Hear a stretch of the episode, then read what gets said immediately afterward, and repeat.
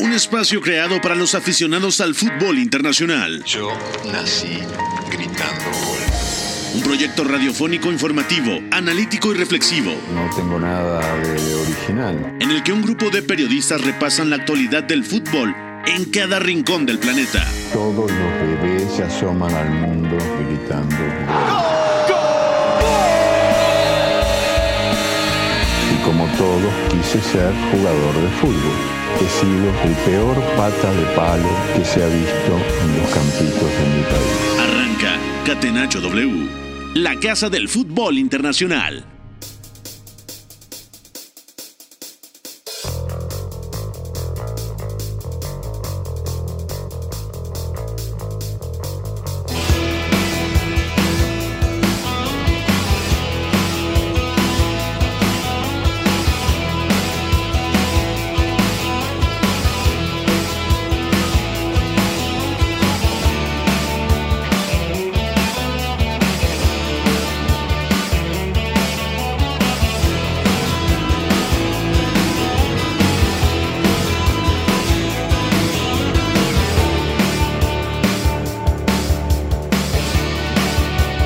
Amigos de W Deportes, amigos del Catenacho W, aquí arrancamos una edición más, ya el último de esta semanita y además el último día del mes, el tercer mes del año se está acabando, 31 de marzo de este 2023, para platicar de lo que se viene en el regreso de las competencias locales, de las ligas eh, principales en Europa, después de una fecha FIFA que fue de más a menos, que se fueron acabando poco a poco los partidos, que todavía a mitad de semana existieron algunos, pero ya eh, con eh, menos intención y fuerza mediática para poder seguirle. Hemos tenido dos programas de, balance, de resumen, de interpretar movimientos que se pueden dar también pronto en el fútbol europeo, ya en el mercado. Eh, a mitad de año se podrá notar cuáles se consuman y cuáles no, pero vuelven las principales ligas en Europa y además con grandes partidos, los cuales podremos eh, seguir para saber cómo se van a ir definiendo muchas de esas competencias, que quitando la italiana, ahí tenemos muchas eh, parejas, entre comillas, ¿no? Sí, ya un Real Madrid que la tiene muy difícil, también luce ahí decantado, pero en Premier League, en Bundesliga se vendrá lo mejor en este cierre de temporada. Agradecemos a Fo en la producción, a Mario López en los controles, muy efectivo como siempre de este lado los micrófonos. Los saluda con muchísimo gusto Gustavo Millares y comienzo por saludar al equipo de trabajo que estará conmigo en esta horita de Catenacho W. Comienzo contigo, Beto González, ¿cómo te encuentras, amigo? Todo bien, Gus, gracias. Un abrazo para ti, para Oscar, para Fo, para McLovin, a toda la gente que nos escucha. Fin de semana. eh, si este catenacho lo escuchan eh, camino eh, a donde vayan de vacaciones en la carretera, Que van a hacerse horas, ¿eh? van a hacerse horas, agárrense porque, bueno, hay buenos partidos este fin de semana. Dos ligas francamente parejas, otras que están definidas prácticamente, ya lo estaremos comentando, porque además viene un fin de semana clave, ¿no? Debuts y luego calentar motores, dos partidos de liga y además mucho fútbol entre semana, la semana que entra, antes de ir a Champions. Exactamente, ¿no? Y también en la Liga Española, que se sigue a través de Cadena W con los partidos más representativos. Oscar Mendoza, te saludo también con muchísimo gusto, amigo. ¿Qué tal, Gus? Un saludo para ti, para Beto, para Fo, para la gente que nos escucha. Mucho partidazo este fin de semana, es la realidad, está en juego el liderato de la Bundesliga. También en Italia es cierto que no se juega tampoco ese primer lugar, pero tenemos un anticipo de lo que será esa llave de cuartos de final de Champions entre Milan y Napoli. Entonces, mucho de qué hablar a, a lo largo de la siguiente hora. Venga, vamos a arrancar esta edición del Catenacho W con la pregunta del día. La pregunta del día. Non poteva farlo venire dagli Stati Uniti senza farlo giocare. Catenacho W.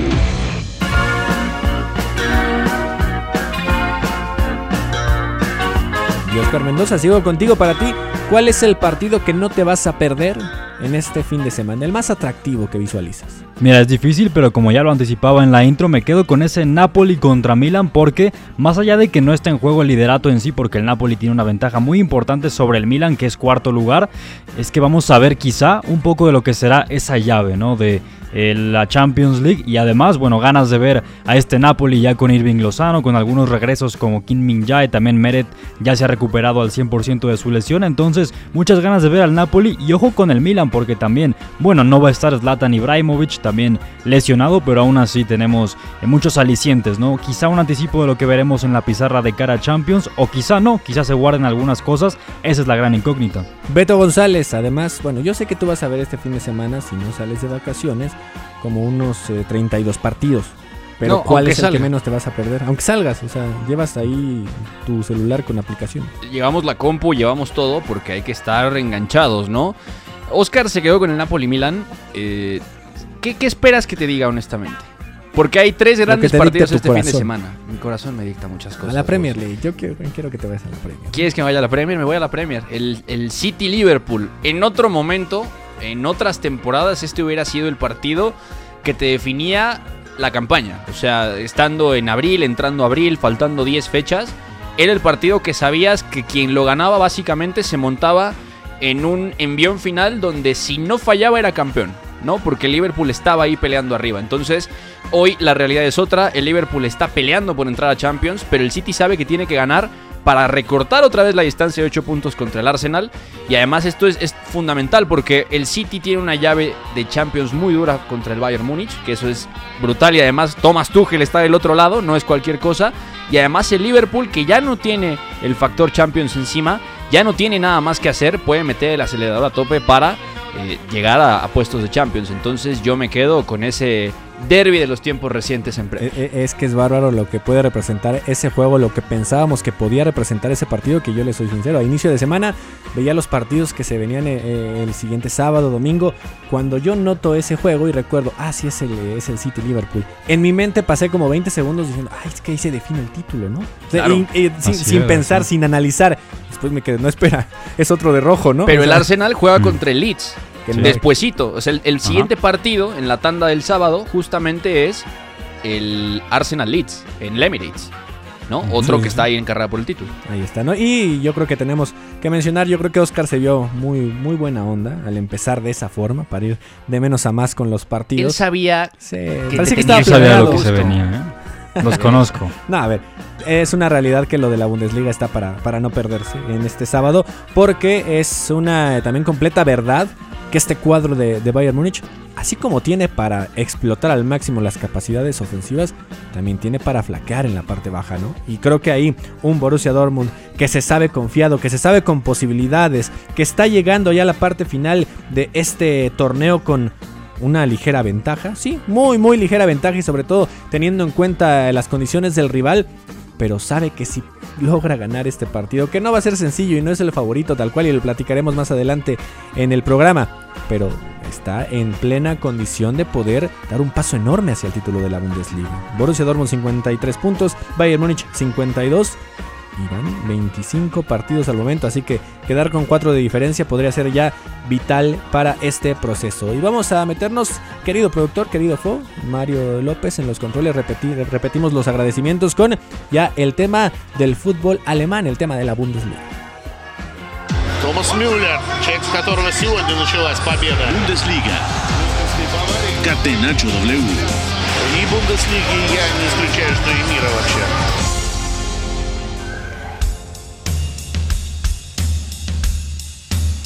Y ligamos esto, Oscar Mendoza, gracias por no quemar en la pregunta del día ese partido desde el primer La idea. momento. Eh, no estaba planeado, pero no es que era para que lo ligáramos con el último que lo dijera y nos seguíamos, claro. Exacto, era para no romper, para no romper ahí esa inercia. ¿A quién vislumbras como el favorito? Creo que la mayoría diríamos que el local, porque es el Bayern Múnich enfrentando a este Borussia Dortmund, porque tiene mucho más potencial ofensivo, pero también sabemos lo que, lo que ha pecado en muchos momentos del torneo. Y también lo equilibrado que puede ser este Borussia Dortmund, que no siempre será lo más espectacular, pero que ha dado muestras de, cómo aprender a ganar los juegos. Me parece un partido de 50-50, sinceramente, porque además recién llega Thomas Tuchel y es muy complicado, quizá por el tema de la localía que es eh, en el Allianz Arena, lo pondría 55-45, me parece demasiado parejo, porque ya lo decías, el Dortmund llega como líder, tiene 53 puntos, uno por encima del Bayern, que tiene 52. Si analizamos la forma de ambos equipos, también es similar. Ambos han ganado, bueno, en el caso del Dortmund, 4 de sus últimos 5 partidos, el Bayern 3 de los últimos 5. Y en cuanto a lo que pueden ser ambos equipos, seguramente en cuanto al conjunto de Múnich, veremos algo similar a lo último que trabajó Julian Nagelsmann, es decir, los tres centrales, los dos carrileros, Kimmich y Goretzka, media puntas también, vamos a ver. Me interesa sobre todo ver qué hace con Leroy Sané, porque ha sido muy cercano a él Thomas Tuchel en sus primeras prácticas, a ver si le da protagonismo. También implicaría, por ejemplo, ver dónde coloca a Jamal Musiala, a Thomas Müller, por ejemplo, pero creo que en el Bayern veremos patrones muy similares a lo de tiempos recientes. En cuanto al Borussia Dortmund, también es un equipo que estimula bastante porque es ofensivamente hablando muy atractivo y resalta obviamente el tema de Jude Bellingham, que me parece en lo personal la figura a seguir de este conjunto Borussia, entonces hay muchísimos puntos a seguir para este Der Clásico. Fue lo ideal, Beto González, ese cambio tan importante en el banquillo en estos momentos, porque a la vez podemos decir, están muy a tiempo, ¿no? O sea, te quedan unos cuantos partidos para tratar de demostrar lo que puedes tener ahí, sobre todo en la plantilla, y es un punto de diferencia. Y al mismo nivel, también dice, si fracasas, difícilmente se puede culpar directamente a Tuchel y pueden encontrarse muchos pretextos. Y es ahí donde está esa dualidad que puedes caer en todos los extremos. O sea, puedes, puedes jugar a lo que sea y siempre va a haber un argumento. Decir, es que, Sí. es que era normal, es que como no pudo. O sea, es, es muy relativo. Y es que más que ideal, parece que para la directiva del Bayern Múnich era necesario. O sea, se nota la tensión de los dirigentes cuando hablaron de esto porque dijeron, es que era una decisión que teníamos que tomar. Es que la calidad del equipo ha decaído, es que el rendimiento no es parejo. Pues para no ser parejo, digo, no necesariamente es una defensa personal a Julian Nagelsmann, pero si lo piensas es un Bayern Múnich que califica invicto en, de fase de grupos de Champions. Además, o sea, el sorteo lo lleva a jugar contra el Paris Saint Germain habiendo ganado el grupo y domina la llave. O sea, la domina por completo y anula a un Paris Saint Germain repleto de estrellas. Y además, en fase de grupos, elimina al Barcelona, que el Barcelona en Champions es lo que es hoy en día, al Inter, luego el Pilsen, que bueno, es, es otra historia. En Liga es cierto que el bache de enero es importante. Y luego también la, eliminación de la temporada pasada contra el Gladbach, ¿se acuerdan? 5 a 0 es algo que le levantó un poco las alarmas a la dirigencia del Bayern Múnich, ¿no? Entonces van sumando cosas que no les gustan y deciden tomar la decisión con ese, con ese pretexto, con esas razones de por medio. El Bayern Múnich es un club implacable, o sea, sabe que la máxima exigencia te demanda hacer cosas que a veces no harías para seguir ganando.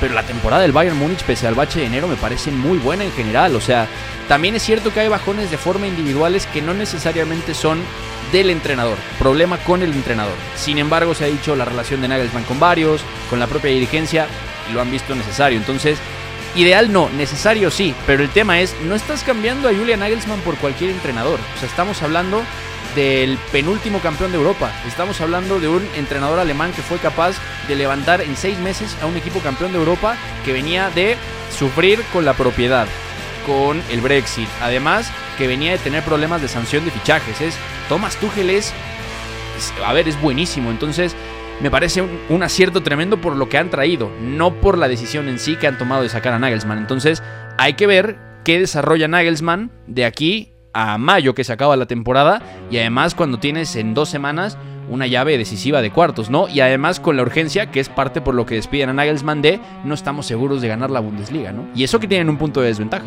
Sí, exacto. Para ti, Oscar, desde el momento en el que analizas eh, dónde está ese parteaguas en este Bayern Múnich, muy cerca y muy lejos de dos títulos vitales. O sea, como va a ser la Champions, donde han logrado, pues sí, romper esquemas y ser de los equipos más equilibrados si te fijas únicamente en ese torneo, o en una Bundesliga donde estás todavía, digamos, al alcance. O sea, está en tus manos. ¿Por qué? Porque aunque estés abajo en puntos, está este choque inmediato que cambiaría totalmente el panorama. Pero para ti, ¿cuál es, digamos, esa máxima debilidad que puede tener el Bayern Múnich en un partido de este tipo? Que no podemos ya definir que es matar o morir, pero sí entender que si te equivocas y se te sale de control y por la presión eh, lleva, te lleva un mal resultado, a lo mejor el empate podría dejar las cosas todavía parejas, pero una derrota, yo no sé si pueda levantarlo en el tema de la Bundesliga. Bueno, quizá el punto mm, menos fuerte, digámoslo así, del Bayern Múnich me parece ahora mismo la fiabilidad defensiva de algunos elementos, como por ejemplo puede ser, mm, me parece que el costado de la derecha todavía tiene que trabajarse un poco porque Josip Stanisic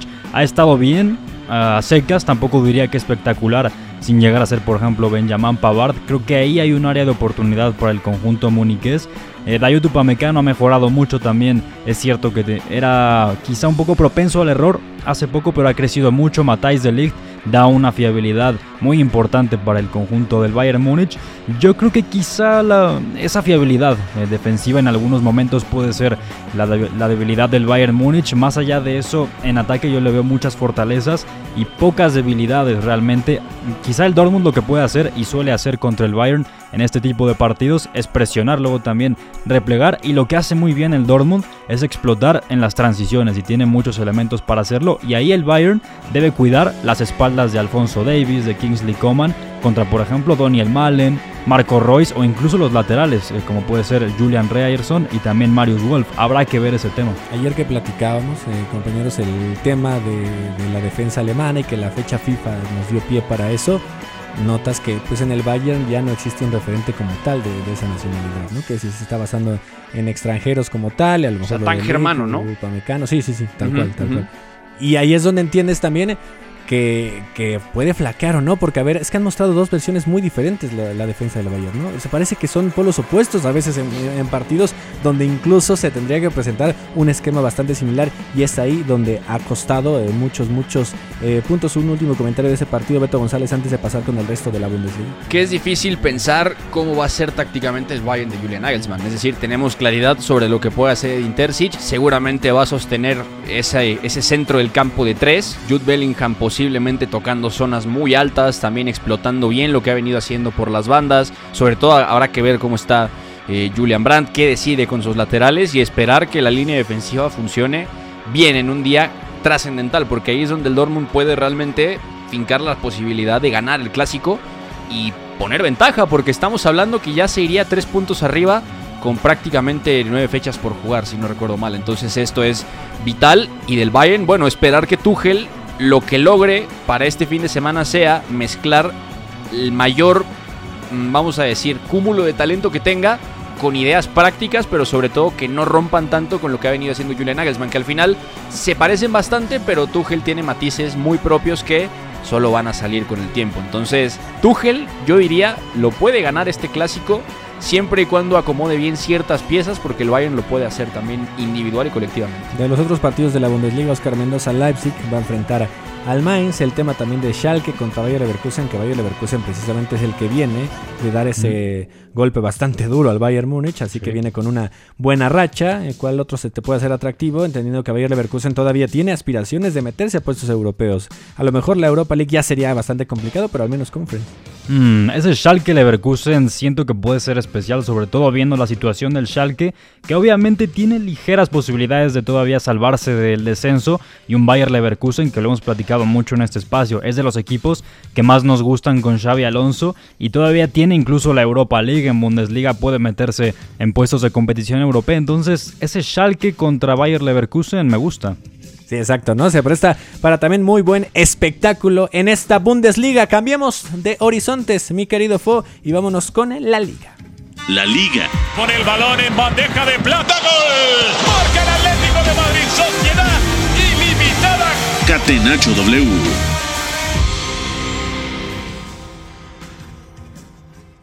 Precisamente vámonos con lo que va a pasar en esta jornada del fútbol español Beto González, donde el Barcelona tendrá una prueba ante el Elche en busca de seguir con esa inercia que ya no lo ponga en riesgo de que le quiten el título, que luciría bastante complicado, y también eh, pensar en el domingo, donde el eh, cuadro de Carlo Ancelotti recibirá al Real Valladolid, y ahí no se vislumbrarían máximos problemas. El punto es que aunque lo hagas perfecto, está aún así, está complicado. Bueno, el Madrid esta temporada nos ha enseñado que le cuesta mucho trabajo, más que la temporada pasada incluso, resolver partidos donde se le encierra atrás el rival. Y esto es un tema también de momento individual de sus grandes figuras, porque al final la temporada pasada tú tenías un Benzema que iba con proyección de 50 goles al final de temporada, termina, si no recuerdo mal, con 44. O sea, un nivel de, un nivel de, de efectividad, pero también de sensibilidad a la hora de jugar, que al Madrid lo volvía muy peligroso. Y en ese sentido, ya no estamos en, ese, en ese momento. No podemos decir que el Madrid esté ahí. El Barça tiene a Robert Lewandowski, va a tener que esperar por Pedri. eh, y en general, me parece que es una jornada donde básicamente, si tú ves qué va a enfrentar cada equipo, el Barça tiene más posibilidades de sacar puntos, ¿no? Visita al Elche, el Barça bien o mal, haciendo cosas mejor o peor, tiene un sistema que más o menos le permite encontrar ventajas que le dan partidos, ¿no? Sobre todo la línea defensiva le va a dar un plus importante, defendiendo a campo abierto, corrigiendo desajustes. Luego arriba, Rafinha, que salió muy bien a la fecha FIFA, que venía a ser un gran clásico español, lo mismo va a tener que ser muy importante. Gaby, que ya lo comentábamos ayer, ahora que vuelve a tener contrato de jugador de filial, seguramente también tiene que sumar bastante. Yo quiero ver qué decide también Xavi con su lateral izquierdo, más para Valdé incluso. Y el centro del campo, juntar lo mejor posible, ¿no? Entendiendo que tienen que estar ahí Busi y, y Frenkie, ¿no?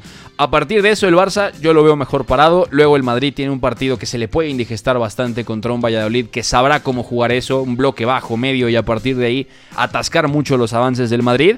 Y después hay un Atlético Betis, ¿no? Que ese puede ser un duelo interesante, sobre todo pensando que el Atlético parece tener la proyección para acabar top 4, a ver qué dice la Real Sociedad precisamente. Y después la jornada en general pues está bastante más, más calma, ¿no? La Real Sociedad tiene una visita durísima contra el Villarreal, cosa no menor porque además estaríamos viendo a dos de los mejores estrategas de la liga, ¿no? Como es Quique Setién que parece que ha montado un Villarreal que juega bastante bien dentro de todo, pero tiene mucho por crecer y una Real Sociedad que no se puede caer ahora, ¿no? Porque está en camino a, firmar Champions. En ese sentido, Oscar eh, Mendoza de Barcelona Real Madrid, ¿crees que alguno tenga más complicaciones que otro en su respectivo juego? Barcelona contra Elche y Real Madrid Valladolid porque después quedarían enfilados al duelo de Copa del Rey. Claro, no, yo veo al Barcelona muy favorito sobre el Elche porque estamos hablando de que es el duelo del colista contra el superlíder de la liga y además un colista, en el caso del Elche, que solo tiene dos victorias en este curso, que fueron contra Mallorca y Villarreal, y un Barça que, ojo, porque también las bajas puede ser un tema a considerar, porque no va a estar eh, por ejemplo, Andreas Christensen, Ronald Araujo, no va a estar Frankie de Jong, no va a estar Pedri, Rafinha está sancionado, las bajas son muchas, habrá que ver cómo ajusta Xavi Hernández en ese sentido, pero por calidad debe solventar esta visita al Elche y el Real Madrid contra un Valladolid que de hecho después de Navidad lo enfrentó y le complicó bastante las cosas. Termina ganando ese partido con goles de Benzema en eh, la recta final del compromiso. Entonces creo que el Madrid tiene alguna posibilidad más de pinchar este fin de semana, pero aún así creo que ambos deben partir como favoritos. Desde mi punto de vista, los dos partidos más interesantes de España este fin de semana no son ni del Barça ni del Real Madrid. Ya Beto platicaba del Villarreal Real Sociedad, que me parece muy llamativo, así como ese Atlético contra Betis. Ahora, ¿qué le, qué le resta a este Villarreal? Real por mejorar, Beto González, entendiendo que todavía en ese, digamos, afán de componer un poquito más eh, el torneo, es el que podría estar en cierto riesgo de quedarse fuera de competiciones europeas. Ya puede de parecer difícil por el colchón que puede existir con el Athletic de Bilbao.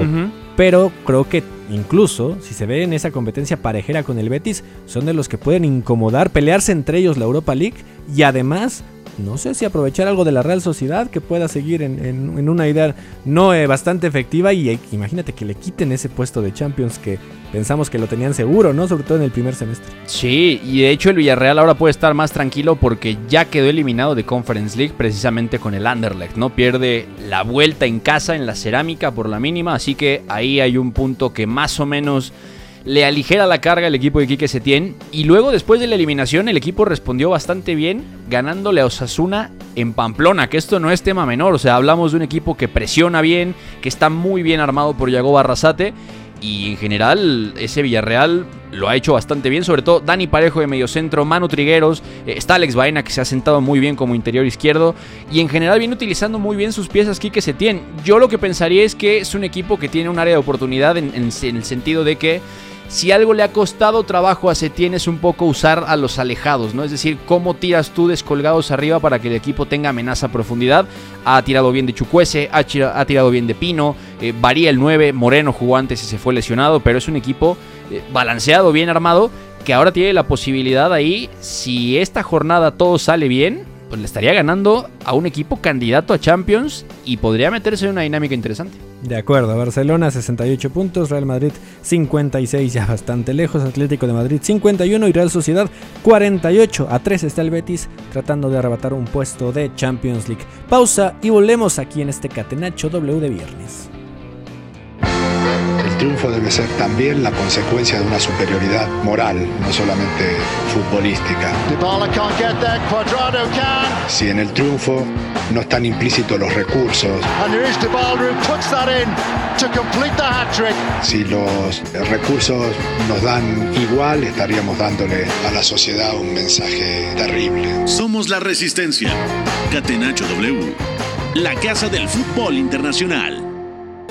De vuelta amigos eh, de Catenacho W, ya platicamos en el primer eh, bloque de lo que se viene este fin de semana, sábado y domingo, en eh, el tema de la Premier League, también en la Bundesliga y el tema de la liga, perdón, pasaremos precisamente con la Premier League. Antes sus redes sociales, Oscar Mendoza, ¿dónde te puede seguir la gente? Bailando.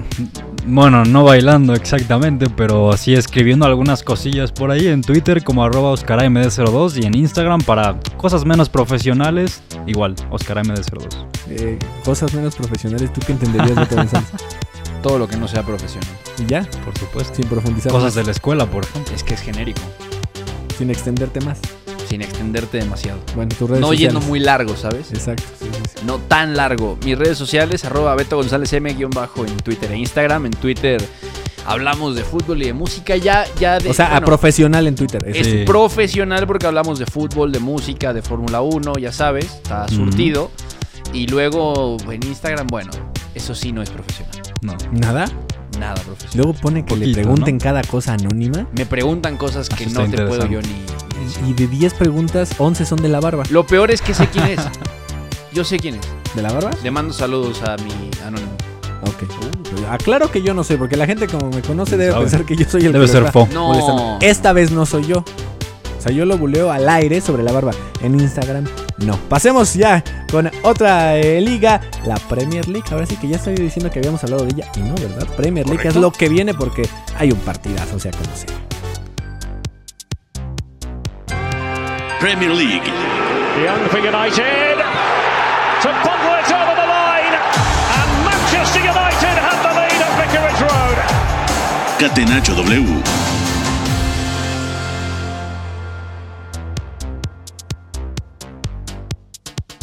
Y es que en esta primera división inglesa, Beto González te había obligado en, tu, en la pregunta del día, en tu respuesta del partido más atractivo, a abordar esa Premier League. Que sí no significa lo mismo en cuanto a intenciones directas de uno y otro, que claro que a los dos les surge el resultado y los dos pueden estar en la tablita de muchas cosas, tanto eh, City como Liverpool. Se vendrá un gran, gran duelo y que sabemos que Liverpool puede ser, puede ser un dolor de cabeza para muchos, ¿no? Y no quiero. Eh, traer eh, algunos recuerdos a tu mente, pero claro que puede pesar este equipo. Sí, ¿verdad? Siete recuerdos. Sí, no, no, es mucho, pero...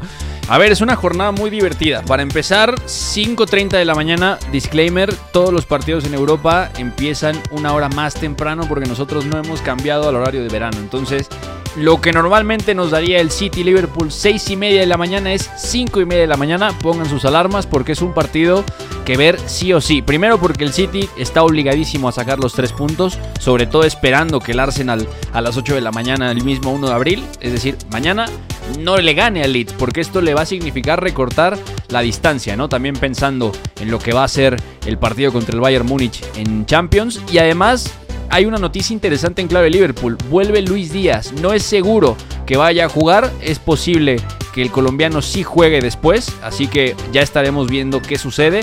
Pero básicamente a media semana.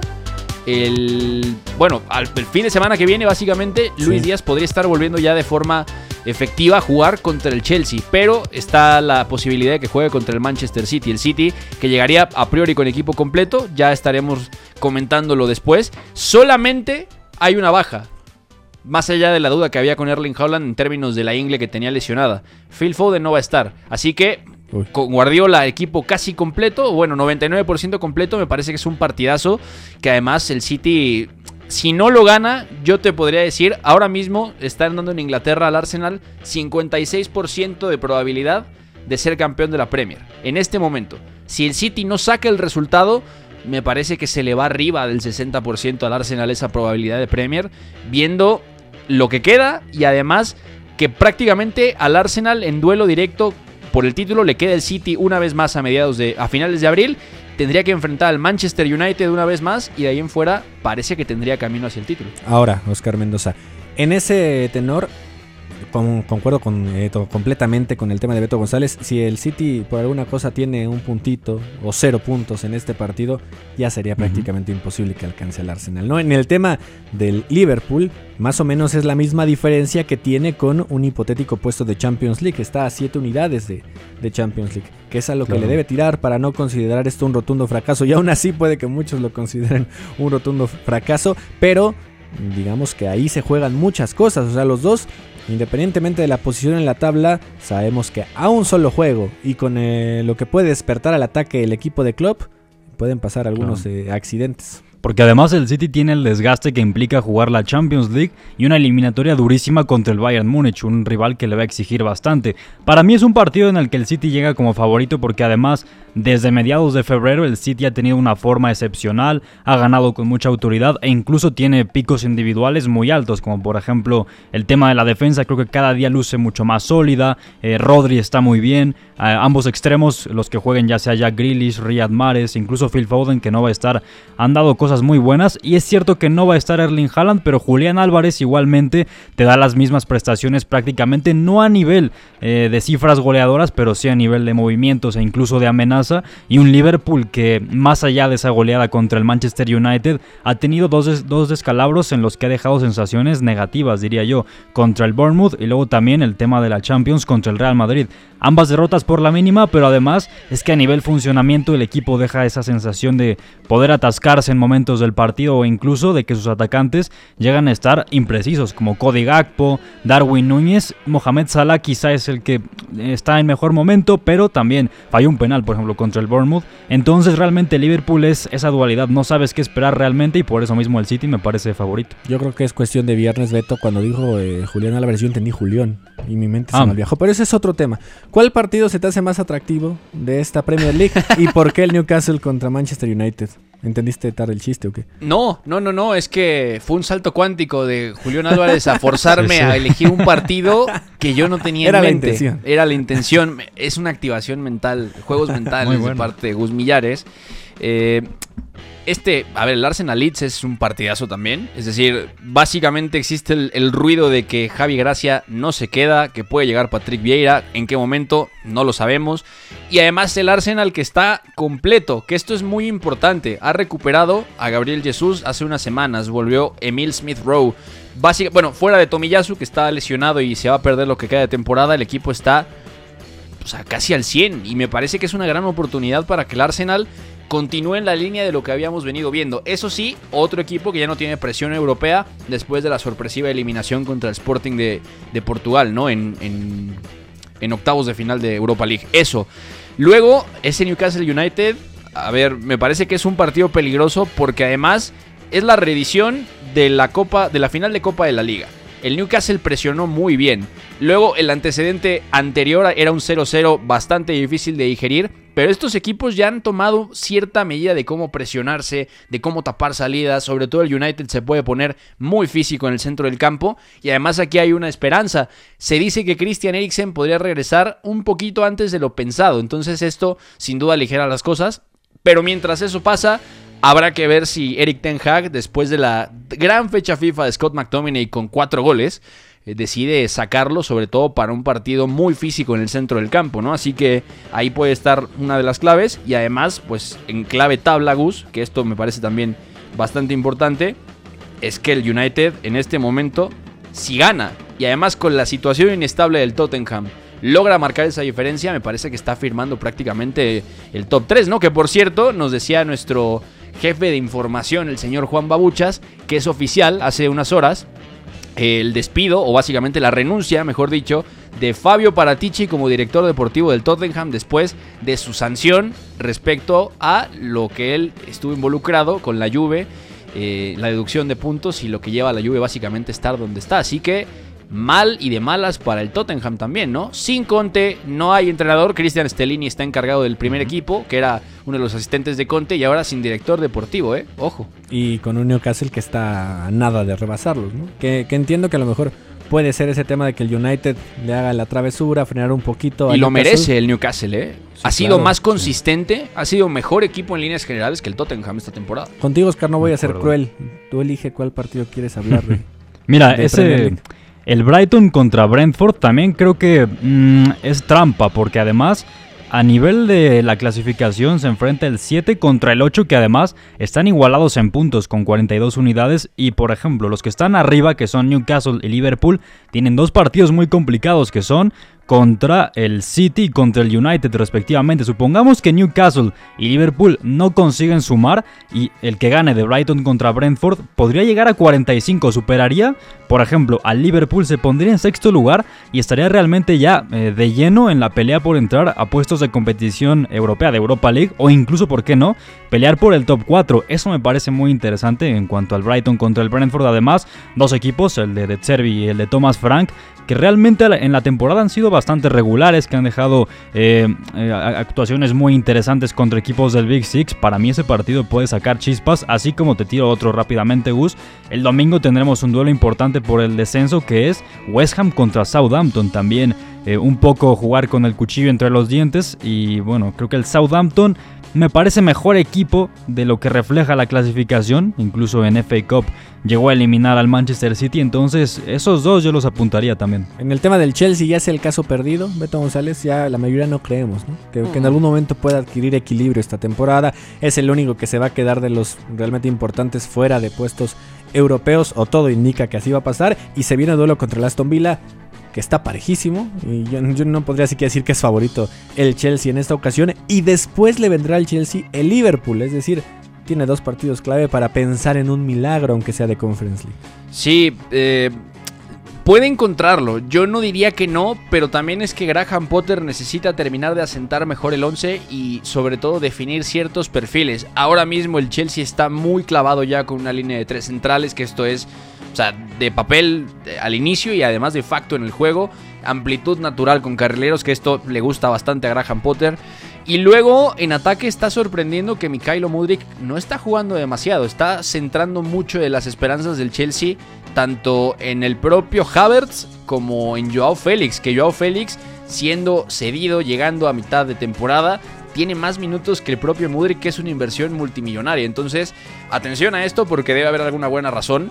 Y aquí habrá que ver también a Graham Potter dando un poco más de consistencia al equipo, sobre todo eligiendo perfiles, ¿no? También Mateo Kovacic regresó muy bien hace unas semanas, Enzo Fernández es inamovible, habrá que verlo, ¿no? Pero parece que tres centrales, tres atacantes, el doble pivote se va a quedar y a partir de ahí que Graham Potter encuentre el mix adecuado, ¿no? Porque además el Vila viene de, de, dejar una buena victoria también antes de la fecha FIFA. Está comportándose bastante bien el equipo de Unai Emery, que le pegó 3-0 al Bournemouth, pero además jugando muy bien tramos de partido de forma interesante. Entonces, ojo, si pierde este partido el Chelsea o no suma de 3, me parece que se va a meter en más problemas. Ahí está esta previa de la Premier League fin de semana. Arsenal 69 puntos, City 61.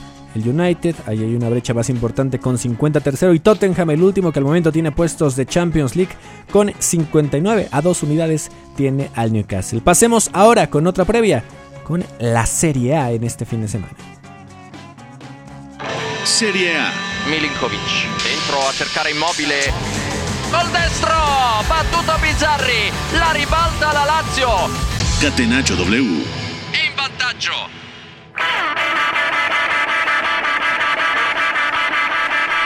Los partidos del calcio, Oscar Mendoza, ya habías dado como el partido más atractivo para ti del fin de semana, más allá de la rotación, tal vez sea el tercero más atractivo, pero fue noble. Oscar Mendoza. Entonces, a ver, ver al, ver al, al Chucky, que es tu gran ídolo, el de la infancia, Mm. te emociona mucho, ¿no? En ese Napoli contra el Milan. Bueno, sí, a Irving Lozano que ha tenido algún problema físico, pero que estará de vuelta contra un Milan que, bueno, también desde que pasó a jugar con línea de 5 Stefano Pioli, el equipo ha dado una mejor imagen, ha competido mejor porque tuvo un bache importante a nivel de resultados y ya lo mencionábamos, se van a enfrentar en cuartos de final de Champions League y son dos equipos que Ojo, porque también pueden ganar mucho esta temporada en cuanto a, bueno, no solamente en la Serie A, el Napoli que seguramente la va a ganar, sino que también está la posibilidad de competición europea. Entonces va a estar interesante porque ya lo hemos platicado también. Existe la posibilidad de que veamos un adelanto de lo que va a ser esa eliminatoria de Champions o bien que ambos técnicos, tanto Pioli como Spalletti, decidan guardar sus mejores armas para ese duelo en la Liga de Campeones. Entonces, un partido muy interesante sí, porque además el Napoli, como ya lo comentaba, va a tener equipo completo, salvo alguna noticia que acabo de leer de Víctor Osimhen, que está lesionado e incluso podría quedar descartado para este partido, pero bueno, en caso de que no esté el nigeriano, está el Cholito Simeone, que incluso entrando desde el banquillo ha sido un gran revulsivo, entonces el Napoli también tiene con qué solventar esa posible baja. ¿Ves esperanzas para el Milan, Beto González, en este partido? En un juego puede pasar lo que sea, pero cuando volteas a ver al equipo de Pioli, y sí entiendes que las competencias, cuatro partidos sin ganar, que está con la máxima presión de mantener esos puestos de Champions League, que quitando al Napoli va a estar bárbaro cómo pueda quedar esa tabla al final. Eh, la, también esa presión, que puede ser un envío anímico fuerte, pero también de alguna forma desconcentración que puede significar la Champions League. ¿Le ves armas para sacar aunque sea un empate contra este Napoli? Francamente no. Y el tema es que este duelo se repite en Champions. O sea, en cuestión de tres semanas se habrán enfrentado tres veces, que es una cosa impresionante. Pero además es que el, Napoli no da la sensación de que se vaya a quebrar. O sea, tú puedes ver al equipo de, de Luciano Spalletti y dices, yo le encuentro pocas fallas. A lo mejor a veces transición defensiva le puede llegar a costar trabajo. Eh, vuelve Kim Min Jae, ya lo decía Oscar, que me parece que es un factor decisivo para que esta línea defensiva funcione al nivel que lo viene haciendo. Es cierto que está Juan Jesús, pero en general Ramani y Kim Min Jae han formado una de las mejores duplas de centrales de Europa, así que ahí hay un tema importante. Después, atacando es que es un equipo súper fluido, es decir, no es un equipo que tú puedas definir a través de una estructura. O sea, es constante movilidad, constante vaciar un espacio y volver a ocuparlo, pero además de forma muy natural. Y yo no sé qué tanto al Milan se le vaya a complicar esto ahora. Es cierto que ha competido mejor con tres centrales. Vuelve Simon Kjaer, que esto habrá que ver si se manifiesta como que vaya de titular o no. También es cierto que Malik Tiao ha sido un pilar de esta recuperación del Milan y después yo no encuentro tampoco a nivel calidad individual y tampoco a nivel colectivo una clave que al Milan le pueda dar, o sea, un, posible resultado favorable. Para mí el, el, Napoli saca tres puntos y empieza a ver a la Champions con peligro, porque realmente sacando este partido también puede sacar conclusiones muy buenas de cara a cuartos contra el Milan. Exactamente, y de los otros eh, partidos, Oscar Mendoza, de los que están ahí en segundo escalón, puede ser una oportunidad, si sucede ahí algo con el Milan, de que tanto la Lazio como el Inter se despeguen todavía más. Y eh, entiendo también que la Fiore puede no parecer siempre la máxima amenaza en esta temporada, que no ha sido lo que, lo que se espera, que pensamos que podía estar peleando un poquito más de lleno esos puestos de Champions League, pero es un rival mucho más complicado que lo que podría eh, presentar en ese sentido la Lazio, que visita al Monza.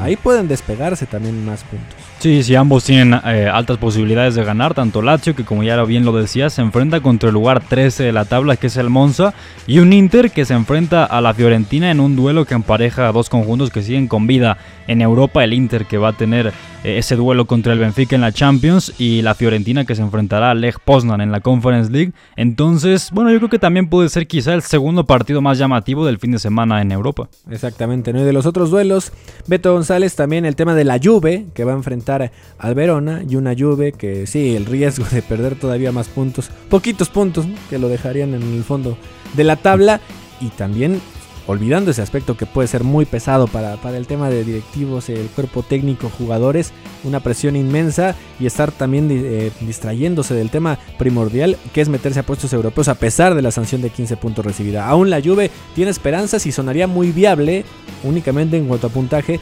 pensar en la Conference o en la Europa League Champions. Luciría complicado, pero no es utópico todavía. El problema es que todavía tienen ahí otra posible sanción, ¿no? Es difícil asegurar que va a pasar, sobre todo porque ya la otra fue fuerte y no está claro si lo vayan a repetir. O sea, ya hay un antecedente y parece que con eso va a ser suficiente. O sea, la próxima sanción ya implicaría el descenso. Es que básicamente es eso, o sea, es, es como las consecuencias del Calchópoli, pero por otras cosas y además de una manera similar. Entonces, eh yo a la Juve no la veo cayendo así y tampoco la veo con el nivel necesario para pensar que termina saltando puestos Champions. Yo no la he comprado, no me la termino de creer. Y ayer lo comentábamos un poco, a mí me parece que si bien Allegri tiene el acierto de juntar perfiles y la mejor calidad individual que tiene a la mano para ciertas cosas, lo cierto es que sigue siendo un equipo plano. Es decir, no encuentras tampoco tramos donde la Juventus tenga formas más marcadas y sostenidas de atacar y defenderse mejor de lo que lo hace, ¿no? Entonces la mejora es difícil porque no viene colectiva, viene individual y a partir de ahí lo tiene complicado. La Roma puede jugar muy mal, pero además te saca el resultado pero más o menos encuentras en la Roma ciertos mecanismos interesantes y además la pelota parada le funciona de maravilla, ¿no? El propio Milan, mejor, el Inter va corto a nivel colectivo para la plantilla que tiene, lo que hemos hablado, y la Lazio lo está aprovechando bien, entonces a la Juve no la termino de comprar, o sea, soy muy franco, no, no pasaría nada si no entran a Champions, pero este partido que tienen contra el Gelas me parece que es, que es importante, ¿no? Porque además ganando, o sea, va a empezar a meter presión al Atalanta, si la Atalanta tampoco gana, que además tiene eh, un partido importante contra el Cremonese. Ahí veremos a Johan Vázquez mañana muy temprano. Pues se puede empezar a invertir, pero de otra forma a la Juve la veo bastante más complicada de lo que se dice. Sí, exactamente. y para cerrar ya el Catenacho W, otros eh, partidos que te puedan interesar, Oscar Mendoza, el PSG, y hablando únicamente de PSG, sabemos que la ventaja puede ser amplia con el, el siguiente en, turno, que es el Marsella, pero visualizas un ambiente tenso, eh, los rumores que han existido de Messi, lo de, lo de Neymar, que sabemos las lesiones, pues obviamente te llevan un poquito al piso, es decir, es un momento bastante complejo para el PSG porque pues si vas a ganar el título, difícilmente te lo van a quitar y aún así es difícil que alguien quede totalmente feliz. Sí, ahora mismo el PSG es una caldera por todo lo que se ha filtrado, no solamente por los sueldos, sino por los rumores de Messi y Sergio Ramos, y se enfrenta a un Lyon que, a ver, por nombres, es uno de los partidos más llamativos que puede haber en el fútbol francés, pero la realidad es que el Lyon, eh, su temporada ha estado muy por debajo de las expectativas, está a media tabla, está en el décimo lugar, entonces el Paris Saint Germain es claro favorito. Estamos llegando ya al final de este Catenacho W. Beto González, ¿algún otro partido, no sé, Divisi o algo que, que pueda ser atractivo? Justo les iba a decir, el domingo juegan los punteros Go Ahead Eagles Ajax 4 y cuarto de la mañana. Recuerden, una hora antes por el cambio de horario. Ahí y Sparta Rotterdam contra el Feyenoord. ¿eh? Ahí hay un derby de la ciudad, seis y media, en la disputa por la punta de la Eredivisie. Gracias, amigo. Buen fin de semana. Buen fin de semana. Oscar Mendoza, muchas gracias. Nos vamos. Nos vamos y lo de los horarios es para lamentarse, de verdad. Es, salvaje esto. Tal vez veamos highlights, ¿no? Y por ahí, de algunos juegos. Con ronquidos, ¿no? Los partidos. puede ser, puede ser. Gracias a Fo en la producción, a Mario López en los controles. Se despide de ustedes Gustavo Millares. Hasta la próxima. Nos escuchamos la otra semana hay una relación entre la práctica del cuerpo que se expresa en las manos y el cerebro, pero el fútbol ha suprimido esto, de modo que se trata fascinantemente de un ejercicio que nos devuelve en el tiempo a lo que fuimos en el origen, pero también una vez que nos aficionamos a este juego, nos regresa a la infancia, al niño que fuimos. Gracias por sintonizar Catenacho W.